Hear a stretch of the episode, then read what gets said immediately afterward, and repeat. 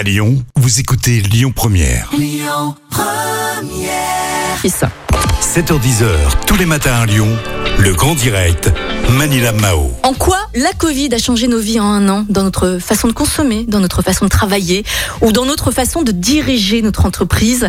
Ce matin, j'ai le plaisir de recevoir Emmanuel Brunet-Rio, expert en entreprise. Emmanuel, bonjour. Emmanuel, est-ce que vous Ah m'entendez bonjour à tous les auditeurs euh, de Lyon Première. Emmanuel, dites-moi, l'année euh, 2020 a été quand même bouleversante, on va dire, hein, sur euh, beaucoup, Oui, beaucoup de oui. points. Et puis, euh, l'année dernière, 20 experts ont réfléchi justement aux conséquences et aux enjeux hein, du choc euh, du coronavirus pour les entreprises. Quelles en sont les conclusions?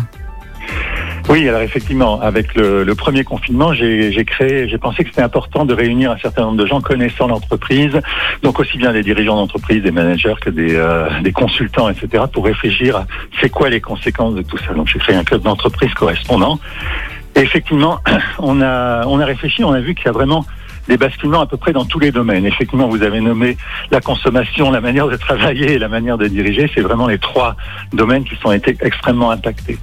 Alors quelque part, pour la consommation, bon, c'est bien, c'est l'énorme basculement avec euh, vers le numérique et il va falloir en tenir compte aussi. Mais c'est pas seulement ça, c'est aussi un, un énorme basculement des besoins. C'est-à-dire à la fois on s'est recentré sur soi, sur sa famille, sur sa maison, sur euh, son jardin, mais à la fois on se dit tiens, il y a quand même des choses à faire au niveau de l'environnement, au niveau de, du social, au niveau donc les produits ils doivent certainement.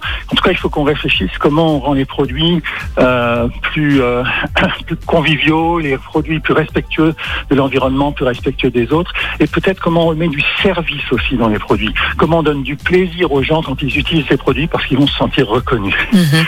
Donc là, vous parlez, vous parlez de la consommation, Emmanuel, et qu'en est-il de l'entreprise? Ça a dû changer aussi hein, depuis un an. Pour l'entreprise, ça a changé de manière assez, assez radicale aussi. Et en fait, si je résume, je crois qu'on a découvert que les impossibles sont possibles. Alors, il y a plein d'autres choses qu'on a découvert. Mais finalement, les, les salariés ont découvert, enfin, ils le savaient, mais ils n'avaient pas expérimenté, on ne savait pas forcément tous.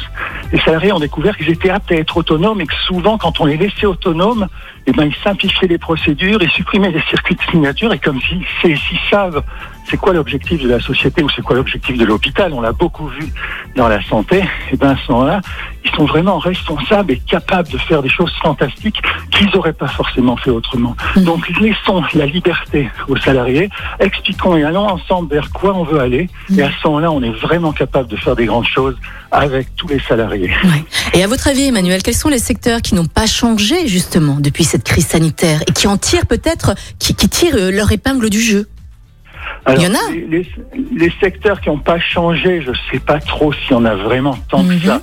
Il y a des secteurs qui ont vraiment profité de la Voilà, crise. Euh, ça c'est clair, c'est-à-dire que les secteurs bah, de la distribution numérique, ça c'est clair que énormément profité. Mhm. Euh, les secteurs aussi de tout ce qui est protection de la santé. Moi, je travaille avec des entreprises qui travaillent autour de, de machines pour euh, dépolluer l'air, de machines autour de ça. Ça a vraiment énormément profité. Euh, les, les secteurs du jeu vidéo, par exemple, ont énormément profité. Les secteurs de, de- du bricolage ont énormément profité. Ouais. Donc effectivement, il y a des secteurs qui ont profité.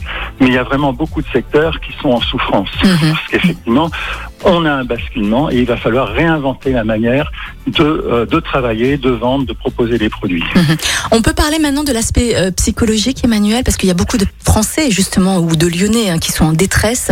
euh, en télétravail ou bien euh, dans leur chambre de, de, de- dans leur chambre tout simplement en, train de, de suivre euh, leurs cours euh, devant leur écran c'est- difficile hein, depuis cette depuis le début de cette crise sanitaire quand même hein. au niveau de l'aspect psychologique est-ce que vous avez pu justement faire une conclusion? Oui, alors il y a plusieurs, il y a plusieurs aspects. Il y a l'aspect pour les travailleurs, où Mhm. quelque part, c'est à la fois, ça a été un enthousiasme pour certains d'avoir le, le télétravail parce qu'on peut travailler à distance, on n'est pas obligé de se déplacer.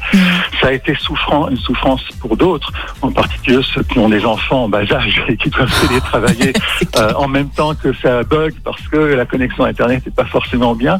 Ça a été une souffrance aussi pour les, un certain nombre de managers, faut pas l'oublier. Je crois que tout le monde est équivalent là-dedans. Alors c'est pas, on n'est pas au même niveau, mais si on s'aime pas tous les uns les autres, ça sera difficile.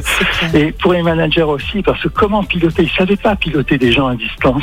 Et donc certains ont fait des énormes bourdes parce que on, on continue de piloter par la directive en étant anti-intrusif, alors qu'on peut très bien faire autrement. Donc finalement, tout le monde doit retrouver une manière de travailler. Et quelque part, aujourd'hui, après une période où euh, finalement on s'est un peu habitué à télétravailler, on y arrivait peut-être mieux en moyenne, euh, je constate aussi que dans un certain nombre de boîtes, il y a une souffrance nouvelle parce que c'est rajouter à tout ça le fait qu'on n'y voit pas clair sur l'avenir de la France, on n'y voit pas venir clair sur l'avenir finalement du monde et que finalement ça angoisse les gens. Et je pense que il y a une énorme opportunité dans les entreprises et une énorme opportunité pour les managers de travailler sur ça, de travailler avec les gens, comment on redonne de la vision, comment on redonne un projet, comment ensemble on va recréer un futur et comment on va le faire vraiment en faisant, en, faisant ensemble, en ayant envie d'être les uns avec les autres, sans reproche les uns aux autres, en disant on est tous des humains, on est tous dans le même bateau, comment on le fait ensemble? Ouais. En tout cas, Emmanuel, Emmanuel Brunet-Rio, hein, expert euh, en entreprise, merci beaucoup hein, d'être passé au micro de Lyon Première ce matin. Il est 8h42, je vous souhaite de passer une excellente journée, je vous dis à bientôt Emmanuel. Au revoir. Merci, belle journée. Et dans un instant, on fera un petit point sur l'actu, restez avec nous. Et merci d'écouter Lyon Première. Écoutez votre radio Lyon Première en direct sur l'application Lyon Première lyonpremière.fr et bien sûr à Lyon sur 90.2 FM et en DAB+. Lyon